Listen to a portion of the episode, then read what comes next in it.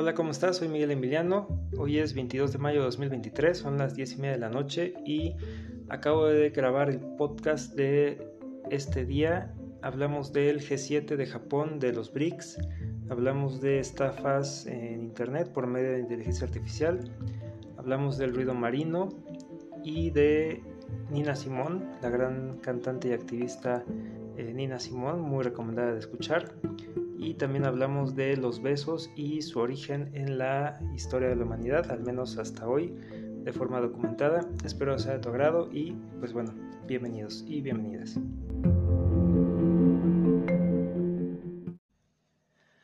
En materia de noticias falsas generadas por inteligencia artificial, hoy se publicaron dos noticias donde eh, se dan pues la información de que hay estafas. Una fue una estafa en China que una persona perdió aproximadamente 622 mil dólares por un deepfake eh, por medio de un video y la otra pues es la falsa explosión en el Pentágono que tuvo efectos en el índice del Standard Poor's de Wall Street. Y pues bueno estas eh, noticias en particular llaman la atención el tema del deepfake porque se hizo a través de un video en el cual la persona que está generando la estafa se hace pasar por una persona de confianza de su víctima, porque pues bueno, se cambia la cara eh, a través de la aplicación de inteligencia artificial y eso hace que la víctima piense que está hablando con alguien de confianza. Y pues bueno, es como si te dicen, eh, transfiéreme o deposítame, y tú dices, ah, sí, perfecto, luego me lo regresas o cualquier eh, situación particular, pero pues eh, desafortunadamente se trata de estafas. Y esto, pues bueno, en, el tema del video, también pudiera darse, por ejemplo, a través de eh, audio con una llamada telefónica o audios que recibimos por, por teléfono. Y pues bueno, eh, bastante preocupante. Y la otra, bueno, noticia eh, de problema con la inteligencia artificial es esta foto de la explosión en el Pentágono que hace recordar evidentemente los ataques del 11 de septiembre o temas terroristas en general y que también es una noticia falsa y se generó posiblemente por programas de inteligencia artificial y tuvo una repercusión negativa en eh, la bolsa de Wall Street. Y pues bueno, hace algunos episodios justo hablábamos aquí de el Museo de las Mentiras, perdón, el Museo de la Mentira, que hace recopilación de las fake news o las noticias falsas y el impacto que tienen en nuestras vidas cotidianas. Y pues bueno, estos casos, eh, entre otros muchos, seguramente, tanto noticias falsas como estafas, ambos muy seguramente eh, facilitados por el tema de inteligencia artificial, pues bueno, son cosas que están surgiendo muy rápidamente. Estos, entre otros, seguramente bastantes casos que están por ahí, pues bueno, tanto regulación como prudencia, como eh, estar preparados ante esto como sociedad, eh, resulta bastante importante.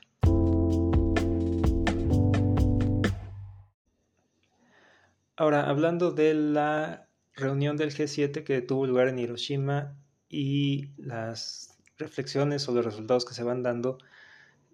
hoy se publicaron dos artículos interesantes, uno en el RUSI, que se titula Japón como defensor del sur global, por qué el Estado de Derecho beneficia a todos, y otro que se titula Vuelven los BRICS. Es una opinión de Ana Palacio que se publica en El Economista. Y vistos ambos artículos juntos resultan bastante interesantes porque podrían verse como la pelea por el sur global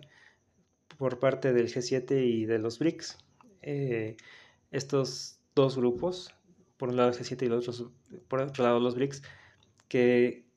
son a mi parecer, no sé qué opinan ustedes, eh, los grupos que tienen la mayor influencia en el mundo o que podrían ser los bloques que determinen a futuro eh, tendencias o alineaciones en el resto de, los países, tradicionalmente llamados periféricos, ahora sur global. Entonces, eh, varias noticias, no solo estas, pero varias noticias hicieron mención de cómo el G7 está interesado en tender lazos o generar eh, alianzas o buscar apoyos eh, más estrechos con eh, el sur global. Y esto pues evidentemente como, una, como un retomar esos apoyos o como un ganarse esos apoyos. Pero la realidad de las cosas es que la historia, desafortunadamente, pues muestra que ese sur global no siempre fue respetado por parte de las economías avanzadas. Eso es una realidad. Y que ahora los, el otro grupo, que son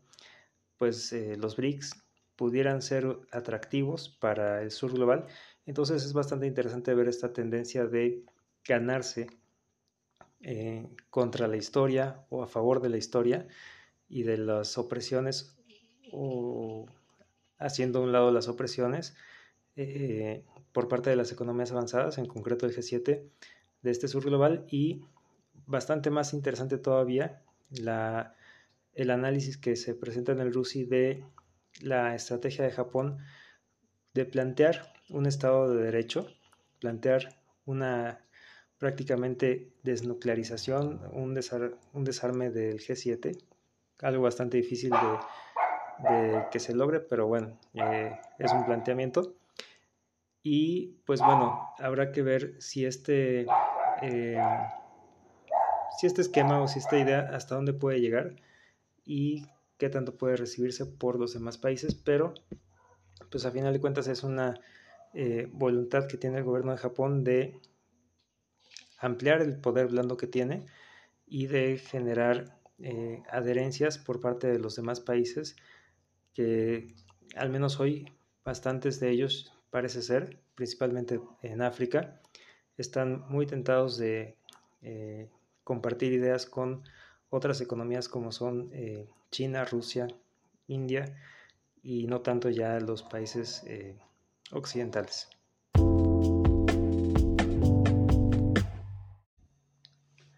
Ahora, en materia de medio ambiente y particularmente en el ambiente marino, eh, se publica en la revista Forbes que científicos debaten sobre los problemas del ruido marino en el mar, en particular por eh, posibles lesiones auditivas causadas por niveles de sonido de baja frecuencia en los seres marinos eh, a raíz de la actividad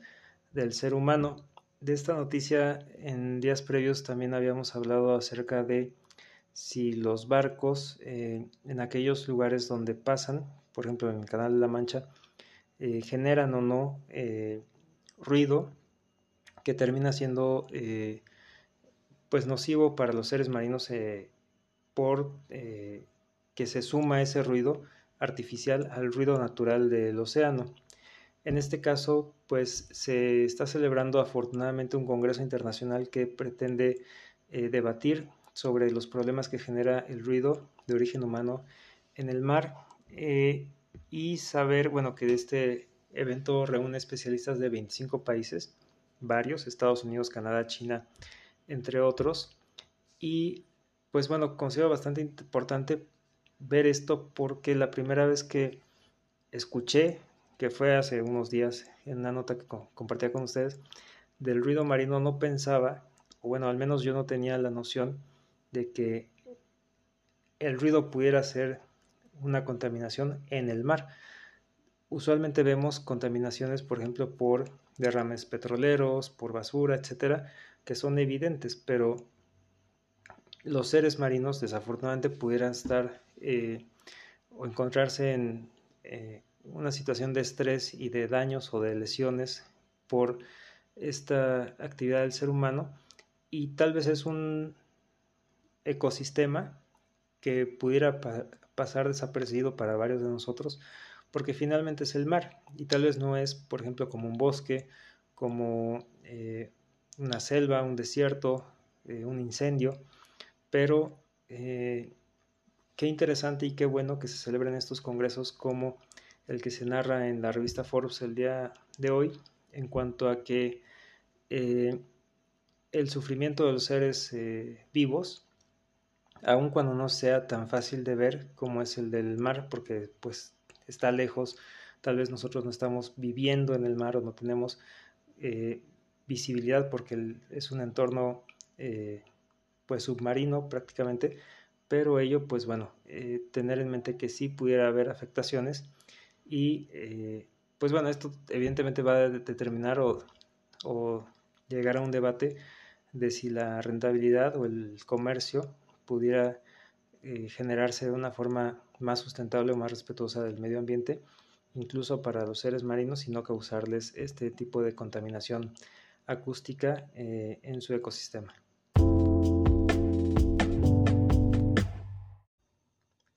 Y bueno, ahora en Noticias de Arte y Cultura se publicó en la jornada esta nota que se titula Artistas buscan preservar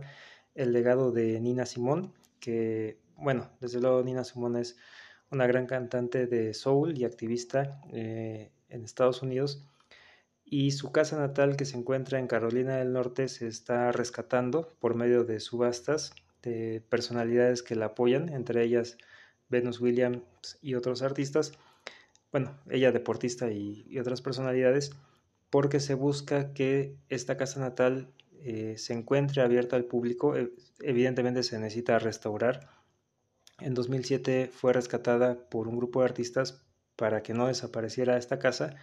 y se pudiera, o la intención es generar subastas de objetos, que es lo que se está, eh, que es lo que está ocurriendo,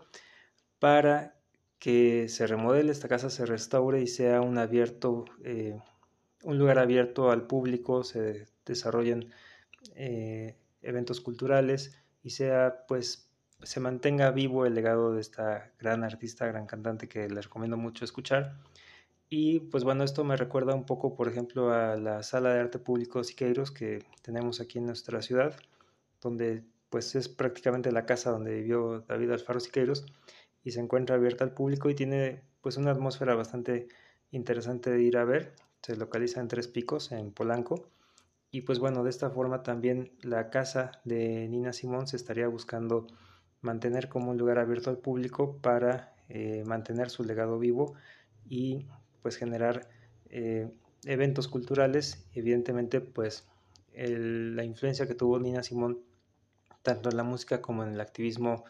eh, estadounidense, particularmente a favor de las personas de raza negra, pues bueno, muy recomendado. Ustedes no sé si tengan alguna canción favorita de Nina Simón, si gustan ponerlo en los comentarios si están escuchando esto en Spotify. a mí las canciones que más me gustan de ella son De Me Quite Paz y Hay Puta Spell on You, que bueno, les recomiendo mucho escuchar. Y pues bueno, gran noticia que se mantenga vivo el legado de esta gran artista.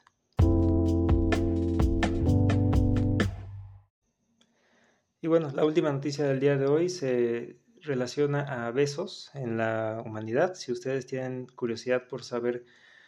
cuándo es el dato más antiguo sobre dos personas que se hayan besado en este mundo, eh, al menos la evidencia muestra que, de acuerdo a un artículo publicado en la revista Science, que se relaciona en la jornada, en una nota que se titula Besarse es una costumbre humana milenaria, afirman investigadores, sería al menos hace 4.500 años,